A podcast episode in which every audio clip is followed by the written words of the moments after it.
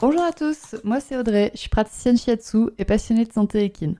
Et tous les vendredis, je me mets au défi de vous partager un maximum d'informations et de pistes de réflexion sur un sujet lié à la santé de vos compagnons à crinière. Je vous embarque donc avec moi pour parler physiologie, émotions et relations, avec beaucoup de bonne humeur et surtout de la passion. C'est parti, je vous souhaite une bonne écoute.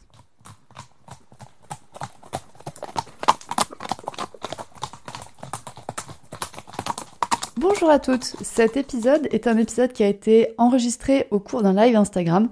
Donc du coup, ne vous inquiétez pas si la présentation est légèrement différente, s'il y a des petites intrusions comme s'il y a des petites intrusions comme euh, des questions qui ont été posées du coup pendant le live. Voilà, c'est j'essaye, c'est pour rendre ce format un petit peu plus didactique et un petit peu plus ludique pour vous. Donc euh, je vous laisse découvrir tout de suite cet épisode sur les ulcères gastriques dans la partie 2. C'est bon, c'est tombé. Alpha a des ulcères gastriques. Il a, il a été à Maison Alfort euh, depuis hier, donc pour passer une gastroscopie aujourd'hui. Donc histoire d'avoir un diagnostic pour les ulcères, parce que ça commençait à faire un moment que je tournais un peu euh, en rond, que je tournais autour du pot. Les traitements en phytothérapie ou en shiatsu que je pouvais lui apporter étaient bons, ça marche, ça marchait, il y avait un mieux, mais par contre, euh, au bout de 2-3 mois, ça a retombé, il avait de nouveau les manifestations euh, d'un cheval ulcéreux. Et du coup, bah, j'ai décidé de prendre un peu le taureau par les cornes et d'aller à Maison Alfort pour faire une gastroscopie pour avoir un vrai diagnostic, on va dire. Même si je m'en doutais déjà très très fortement parce que vu comment il réagissait au traitement phytothérapeutique que je lui donnais, je me doutais que bah, c'était des ulcères et que ça avait expliqué beaucoup de choses. Donc du coup, ce live, c'est un peu pour vous expliquer le cheminement par lequel je suis passée, en gros, depuis janvier jusqu'à aujourd'hui, jusqu'à maintenant. Parce que en janvier, j'enregistrais l'épisode 31 du podcast qui était destiné aux ulcères gastriques. Donc du coup, dans l'épisode 31, vous avez toute ma réflexion avant janvier. vous avez toute ma réflexion 2020-2021. Et là, bah, cet épisode-là, enfin cet épisode, oui, cet épisode de podcast, donc qui est un live aussi Instagram. Donc du coup, dans cet épisode, bah, c'est ma réflexion entre bah, janvier et maintenant. Donc, euh, qu'est-ce qui s'est passé depuis janvier? Déjà, il y a eu en fait, euh, il y a eu beaucoup de discussions, il y a eu des choses qui ont mûri dans ma tête, qui ont mené à la gastroscopie donc ce matin. Euh, la première, c'est Victoria. Victoria, si tu passes par ici, sache que tu es responsable de la gastroscopie d'Alpha. Parce qu'en fait, bah, Victoria a traité son cheval gris pour des ulcères, elle l'a traité, traité de manière préventive, enfin, elle l'a traité sans faire de gastroscopie. Et les résultats se sont pas fait attendre. Et du coup, en voyant ça, je me suis dit, mais en fait, euh, moi aussi, je pourrais peut-être traiter alpha de manière allopathique, donc avec euh, des traitements vétérinaires, et pas juste des traitements phytothérapeutiques. Donc, euh, donc voilà, donc il y a eu des discussions bah, avec euh, des clientes à moi, dont Victoria. Et puis, euh, bah, mon principal blocage, c'était quand même la période de jeûne qu'il faut imposer au cheval avant de faire une gastroscopie. C'est-à-dire qu'il faut que le cheval soit à jeun depuis 12 ou 14 heures. Et ça, j'avoue que bah, moi, ça me, faisait, ça me faisait peur, en fait. Ça me faisait peur parce que je me dis, bah, un cheval ulcéreux, si on lui fait faire une période de jeûne, forcément qu'il va avoir encore plus d'ulcères. Enfin, voilà, ça, me posait problème de, faire ça alpha. Et puis j'en ai discuté donc avec mon vétérinaire fin février. Donc fin février, mon vétérinaire est venu euh, pour faire les vaccins, pour faire les dents d'alpha parce qu'il faut le sédater. Et je lui ai dit bah, de regarder les ulcères. Et en fait, euh, mon vétérinaire a sédaté alpha. Et après m'a dit ah ben je vois plus aucun signe de douleur d'ulcère. Ben oui, mais parce qu'il est sédaté. Donc l'examen d'alpha au mois de février a révélé qu'il n'avait pas de problème de douleur. C'est normal, c'est parce qu'il était sédaté. J'avoue, je me suis un peu pris la tête avec mon vétérinaire. je, l'adore, il est génial, mais là, je me suis vraiment pris la tête avec lui. Euh, j'ai vraiment bien boudé. Euh, j'ai vraiment bien boudé. Et donc, du coup, j'avoue que ça m'a aussi bah, mis un petit coup au moral parce que bah, pour lui, euh, Alpha vit au pré, dans un endroit calme, euh, il a du fourrage à volonté, donc il n'y a pas de raison qu'il ait des ulcères. Et euh, donc pour lui, euh, voilà, et puis il m'a dit, bah, rappelez-moi quand, rappelez-moi quand il montrera des signes d'ulcère, et puis on refera un examen. ouais, enfin du coup, pour refiler 40 euros de frais de déplacement et de nouveau repayer une visite, enfin, je l'avais, je l'avais un peu mauvaise. Et donc ça, tout le mois de mars, j'ai j'ai grogné. j'ai grommelé dans mon coin, j'ai grogné dans mon coin. Et puis, en fait, euh, donc euh, avant-hier, j'étais chez une cliente qui est vétérinaire pour faire une séance de shiatsu pour euh, son cheval. Et donc, on a discuté des ulcères. Et en fait, elle m'a parlé de nouveaux signes d'ulcères. C'est-à-dire des, des, nouvelles études qui sont sorties, enfin, ou qui sont en cours ou qui sont sorties, auxquelles elle a accès dans sa formation continue de vétérinaire. Et donc, du coup, bah, elle m'a parlé de nouveaux signes d'ulcère. Et bah là, en fait, dans tous les nouveaux signes, euh, enfin, oui, dans tous les nouveaux signes, je reconnaissais Alpha. Donc, déjà, Alpha avait quand même beaucoup d'anciens signes d'ulcère. J'en parle dans l'épisode 31 du podcast. Euh, c'est-à-dire que bah, il baille, il, a mal à la sangle, euh, quand, on quand on le gratte au niveau de la sangle, il nous bouffe. Il se tape aussi, de temps en temps, il se tape le ventre. Donc tout ça, c'était des signes moi qui me faisaient penser à des ulcères, mais c'est vrai que dans ma tête aussi, bah, il était au pré. Enfin, qu'est-ce que vous voulez que je fasse de plus? Et donc, bah, ma cliente m'a parlé d'autres euh, signes, notamment euh, une mue qui est moche, une mue qui est moche euh, avec légèrement de l'urticaire. Ça, Alpha cette année, il l'a. il l'a en fait tous les ans. Tous les ans, il me fait une mue dégueulasse. des douleurs au dos, avec une difficulté à, à garder des muscles de dos, du dos en bon état parce qu'en fait il y a une difficulté à engager les abdominaux. Et c'est vrai que Alpha, il a cette difficulté à engager les abdos. Alors je me te dis, bon, c'est normal, c'est un trotteur, c'est pas vraiment fait pour engager les abdos. Hein. Et, euh, donc, bah, il a du mal à construire du muscle dorsal. Un autre point qui m'a fait réagir pour Alpha, c'est que c'est des chevaux qui peuvent euh, réagir très très fort au toucher. Et Alpha, il réagit très très fort au toucher. C'est-à-dire que quand on le touche, on a l'impression de l'agresser. Il y a vraiment cette impression qu'on lui fait mal juste quand on le touche. Donc ça pourrait être un signe d'ulcère. Et euh, le dernier truc qui me fait penser, enfin, le dernier comportement d'alpha qui est un peu étrange, c'est euh, quand on monte dans les allures, il montre des signes de gêne physique. Il a montré pour la première fois il y a un an, c'est-à-dire que quand je lui demande le trot, il trotte lentement. Franchement, il trotte pas vite. Par contre, c'est comme s'il allait exploser en fait. C'est comme s'il allait exploser et en général ça se termine où euh, il balance un coup de cul et en même temps il se tape le ventre avec ses postérieurs. Donc euh, il, me faisait ça de temps en temps et j'avoue que j'avais mis ça au début sur le fait de la selle, donc parce que quand j'ai changé de selle il a arrêté de le faire. Et puis voilà, il, il faisait de temps en temps ça et c'est vrai que la dernière fois en balade, ben il me l'a fait. Donc c'est à dire que quand je demande le trop, il s'énerve, il chauffe il a cette envie en fait d'y aller, mais il y va pas. C'est assez aberrant et donc au lieu de mettre son énergie vers l'avant pour fuir, il met son énergie vers le haut et il balance un coup de cul et en même temps il se tape, les il se tape le ventre. Donc il y avait ce, ce, truc, je savais pas trop quoi en faire, et qui apparemment ben, pourrait en fait être euh, un symptôme d'ulcère. Parce qu'en fait, la cliente à qui je parlais m'a rappelé que quand le cheval monte dans les allures, du coup l'estomac est brassé, donc il peut y avoir des éclaboussures d'acide gastrique dans la partie haute de l'estomac. En fait, l'estomac est divisé en deux parties. Il y a la partie glandulaire et la partie non glandulaire. Je me souviens jamais laquelle est en haut, laquelle est en bas. Je vous renvoie encore une fois vers la vidéo de Millipat qui explique bien avec des schémas, avec des visuels, chose que je peux pas apporter, des visuels, je peux pas les apporter dans un épisode de podcast. Donc du coup, il y a cette partie basse qui est censée protéger des ulcères, qui est censée être protégée des ulcères, et il y a la partie haute qui, elle, n'est pas protégée par les ulcères, mais où normalement, il n'y a pas d'acide gastrique. Et en fait, quand on monte dans les allures, il y a cette possibilité de brassage de l'estomac et euh, donc de d'éclaboussure d'acide gastrique dans la partie haute de l'estomac, et donc bah, d'ulcères, qui peut du coup provoquer des douleurs au niveau des ulcères.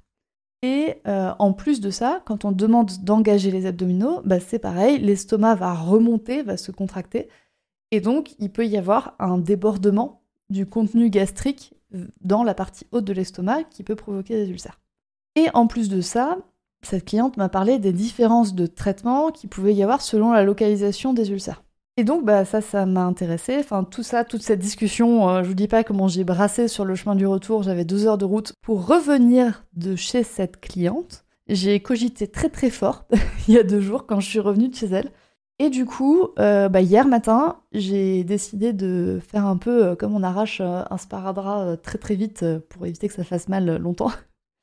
Et donc j'ai pris rendez-vous à Maison Alfort pour faire une gastroscopie.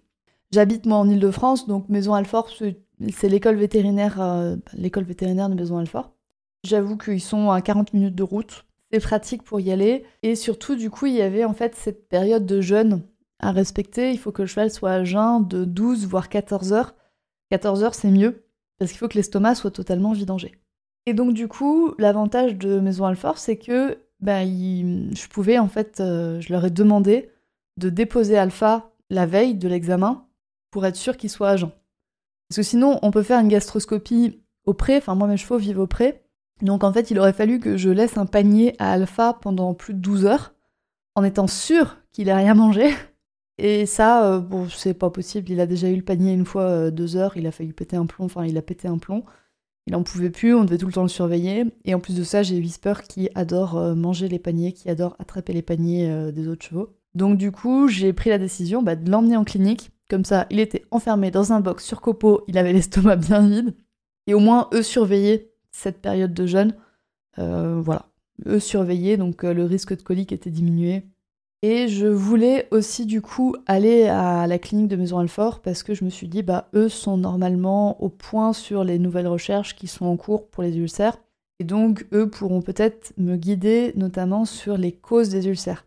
Parce qu'en fait, bah, les causes des ulcères, c'est le manque de nourriture, le, stress, mais il peut y avoir d'autres problèmes, par exemple des problèmes au niveau des intestins. Si votre estomac se vidange pas dans les intestins, ça peut provoquer des ulcères. Donc en fait, les ulcères sont liés à une mauvaise vidange de l'estomac, ou il peut y avoir un problème d'irrigation de la muqueuse qui du coup n'arrive pas à se construire normalement. Donc moi je voulais un vétérinaire qui soit capable de faire la recherche, même s'il ne disposait pas de la recherche. Donc au moins à Maison Alfort, j'étais assez tranquille. Donc du coup, j'ai déposé Alpha à Maison Alfort hier, et aujourd'hui, on a eu le résultat, donc il a eu sa gastroscopie. Donc il y a bien des ulcères, et il y a des ulcères sur les deux parties de l'estomac. Les ulcères sont au stade 2 sur 4. Il y a, il 4 stades d'ulcères de 0 à 4, donc alpha est à 2. Bon, ce qui donne des ulcères euh, modérés, on va appeler, mais qui, lui, en tout cas, bah, le, font souffrir. Donc du coup, il y a des ulcères sur les deux parties. Donc du coup, maintenant, ce qui va se passer, c'est qu'il va y avoir un traitement pour, euh, pour traiter les deux parties de l'estomac. Donc en fait, deux traitements. Il va avoir un traitement à base d'oméprazole et un traitement à base de sucre alphate. Donc il y en a un pour la partie glandulaire et un pour la partie non glandulaire de l'estomac, mais je me souviens plus lequel est pour qui.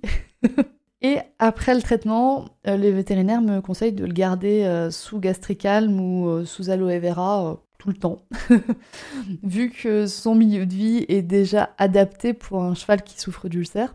Je peux pas lui donner plus que du foin à volonté, il a déjà du foin à volonté, donc je peux pas doubler la volonté. Et il est dans un environnement qui est quand même très très peu stressant. Ils sont dans un pré, il n'y a pas de vue directe sur la route. Il y a trois pauvres voisins. Il, y a, quatre randonneurs qui passent par jour. Enfin, il est dans un milieu qui est quand même très peu stressant. Donc je, peux difficilement faire mieux en fait. Donc du coup, euh, on va faire un traitement bah, d'attaque et après un traitement au long cours un peu plus soft. Voilà donc ce qui va se passer pour Alpha. Je crois que j'ai parlé d'un petit peu près tout. J'ai lu l'autre jour la, phrase d'une éducatrice canine qui, à qui on, posait la question Mais pourquoi est-ce que ton chien est pas bien éduqué alors que tu es éducatrice canine Et elle répondait une phrase qui était très très juste. Elle disait En fait, je suis devenue éducatrice canine parce que j'avais un problème avec mon chien en premier lieu et que ensuite j'avais cette envie de transmettre. Et moi, en fait, c'est ça. Je suis devenue praticienne shiatsu parce que j'avais des problèmes avec mes chevaux j'ai des problèmes de santé avec mes chevaux. Et en plus de ça, j'ai envie de transmettre. Je l'ai fait d'abord pour mes chevaux et ensuite pour les autres. Et du coup, ce qui explique aussi que bah du coup, mes chevaux ne sont pas en bonne santé. Mes chevaux ne sont pas forcément en bonne santé parce que en fait, s'ils étaient en bonne santé, je ferais certainement pas ce métier. Donc euh, c'est pour expliquer un petit peu que même si on est praticien en santé équine, bah, nos chevaux sont pas forcément en bonne santé.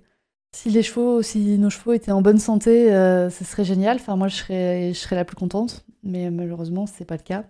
J'ai réussi à stabiliser Whisper maintenant, et puis j'avoue que pour Alpha, j'avais j'ai pas voulu voir les signes en fait.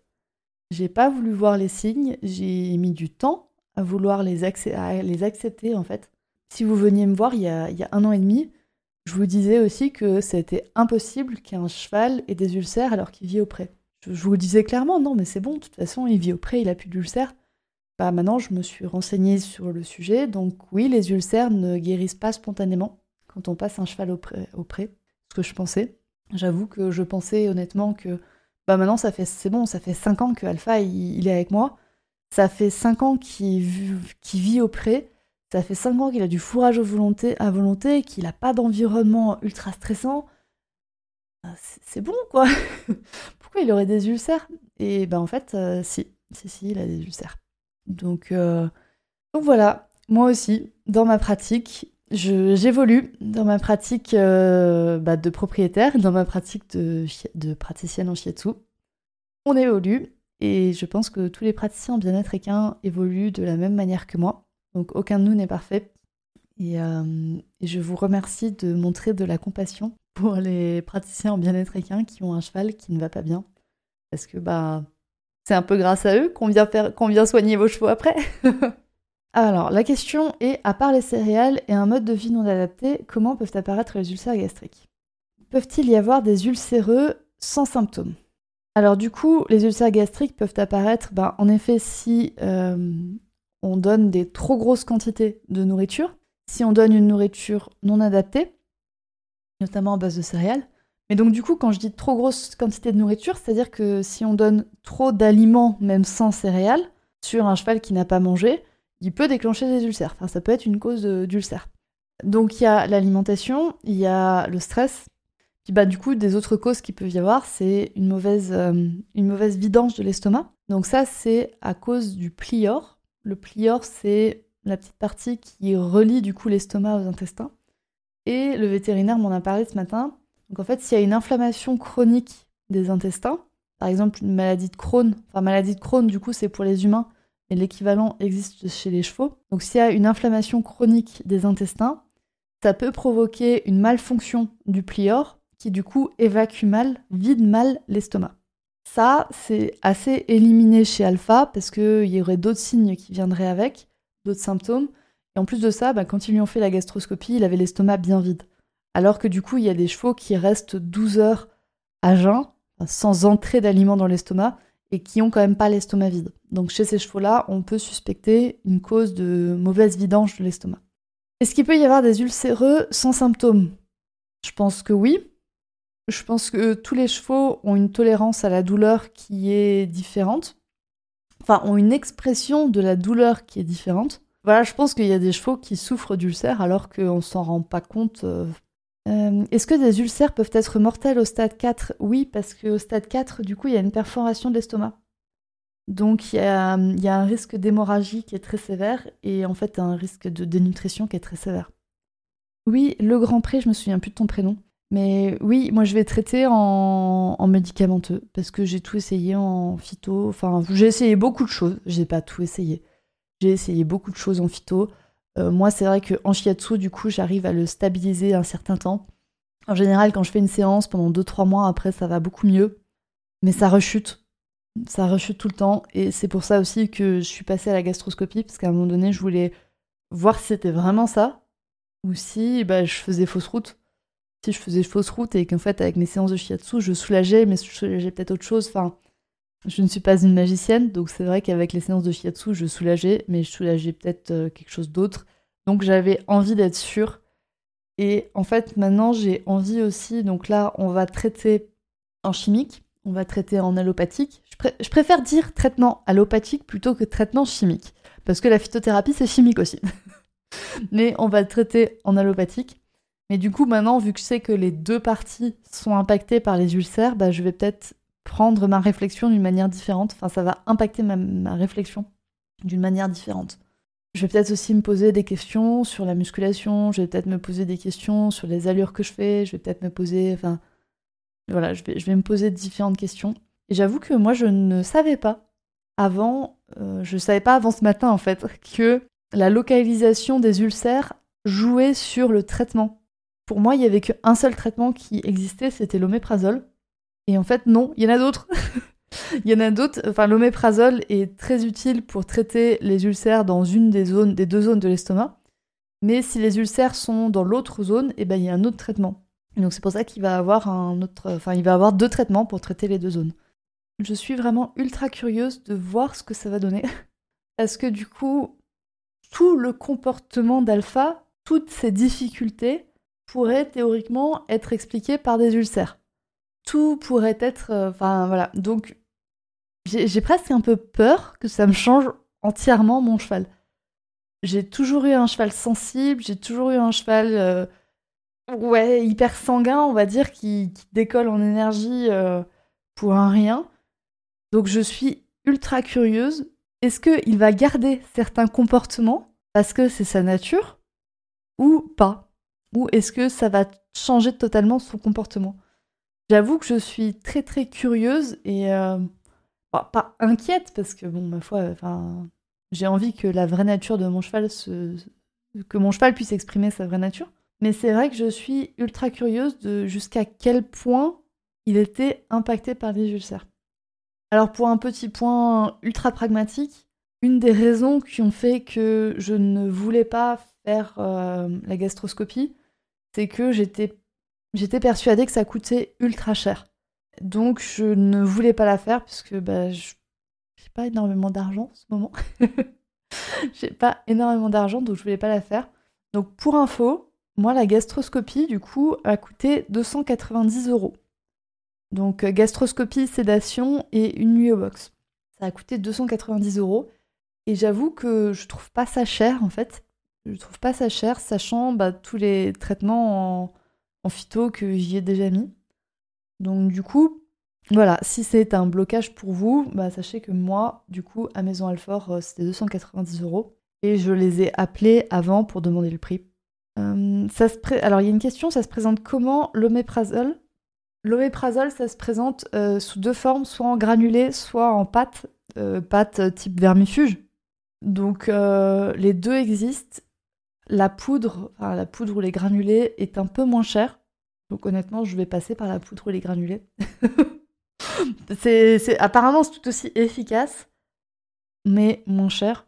Donc j'avoue que je vais faire au moins cher. si c'est tout aussi efficace, je fais au moins cher. Hein. Euh, bien évidemment, du coup, donc euh, il y aura un troisième épisode aux ulcères. Donc, le premier épisode est l'épisode 31 du podcast. Deuxième épisode est celui-ci. Et il y aura, je pense, un troisième épisode d'ici deux mois, le temps que j'ai commandé euh, l'oméprazole et qu'il y ait eu le traitement pour alpha. Donc il y aura un troisième épisode pour vous dire bah, qu'est-ce que j'ai remarqué sur mon cheval et à quel point je regrette de ne pas avoir fait le traitement avant. non, bon déjà je, regrette un peu de ne pas avoir fait la, gastroscopie avant et ah, parce que ça m'aurait ça aurait réglé enfin ça aurait réglé des questionnements. Donc merci aux personnes qui ont discuté avec moi et qui m'ont permis de voir le problème. Eh bien écoutez, euh, je vous dis à très bientôt. Pataclop, pataclop, pataclop. Non, ceci n'est pas encore l'introduction de cet épisode de podcast. Je vous ai rapidement parlé un petit peu bah, du fait que la gastroscopie coûtait cher. Et donc je voulais vous rappeler pour cet épisode que le podcast Murmuréquin est totalement indépendant. C'est-à-dire que j'ai choisi de ne pas le faire sponsoriser, de ne pas être payé pour le faire, de ne pas être payé par une marque pour le faire. J'ai pris ce choix de manière volontaire parce que je voulais rester indépendante, je voulais pouvoir vous parler de tous les sujets comme j'en avais envie, de pouvoir prendre mon parti, de pouvoir prendre aussi votre parti et de pouvoir bah, vous partager toutes mes expériences sans être biaisé par un sponsor. Cependant, bah, le revers de la médaille, c'est que le podcast Murmuréquin bah, ne me rapporte pas d'argent. Le seul argent qu'il me rapporte, c'est l'argent que vous décidez de donner à ce podcast pour me soutenir. Je vous rappelle donc qu'un compte Tipeee est associé à ce podcast.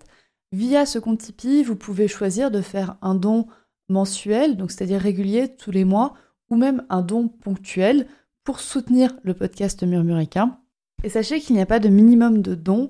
Vous pouvez donner même un euro par mois. Moi, ça me touche énormément et ça m'aide énormément à développer ce podcast et à pouvoir toucher de plus en plus de monde et à pouvoir du coup rendre les chevaux de mieux en mieux dans leur basket Par exemple, dans cet épisode, je suis persuadée qu'il va y avoir après des personnes qui vont être ravies d'avoir écouté cet épisode et qui vont se poser la question à la vétérinaire des ulcères gastriques. Et donc, euh, leur cheval va peut-être être traité pour les ulcères gastriques. Et du coup, il y aura un cheval de mieux, un cheval sur cette planète qui ira mieux grâce au podcast. Et donc, c'est ça que vous soutenez quand vous faites un don sur Tipeee. Vous soutenez un podcast qui aide les chevaux. Donc, je vous mets encore une fois le lien du compte Tipeee dans la description de cet épisode. Et si le cœur vous en dit, si vous avez envie de soutenir une cause qui vous est forte, n'hésitez pas, faites un don. Et comme ça, le podcast continuera de se développer. Et merci beaucoup, vraiment. J'ai vraiment du mal à enregistrer ce, cette petite partie parce que moi, c'est quelque chose qui me touche. Je le fais pas pour l'argent, je le fais pour les chevaux. Mais forcément, l'argent rentre en compte. Donc si vous pouvez m'aider à développer ce podcast, je vous en serai éternellement reconnaissante. Merci beaucoup. C'est bon, c'est vraiment la fin. Je vous laisse. Bonne journée. Et voilà, c'est la fin de cet épisode du podcast Murmuréquin. J'espère que cet épisode vous a plu. Si c'est le cas, n'hésitez pas à venir me le dire sur Instagram ou par mail. Vous pouvez aussi partager l'épisode à une personne qui veut en apprendre plus sur les chevaux. Et si vous avez envie de soutenir un média qui a comme ambition de propager le savoir au plus grand nombre et ainsi d'améliorer la vie de nos compagnons à crinière, vous pouvez le faire dès aujourd'hui en faisant un don sur le compte Tipeee du podcast Murmuréquin. Je vous laisse donc le lien de mon compte Tipeee dans la description de cet épisode et je vous remercie au plus profond de mon cœur si vous m'aidez dans le projet fou de ce podcast qui est de rendre le savoir équin toujours plus accessible pour tout le monde. On se retrouve vendredi prochain pour un nouvel épisode. À bientôt!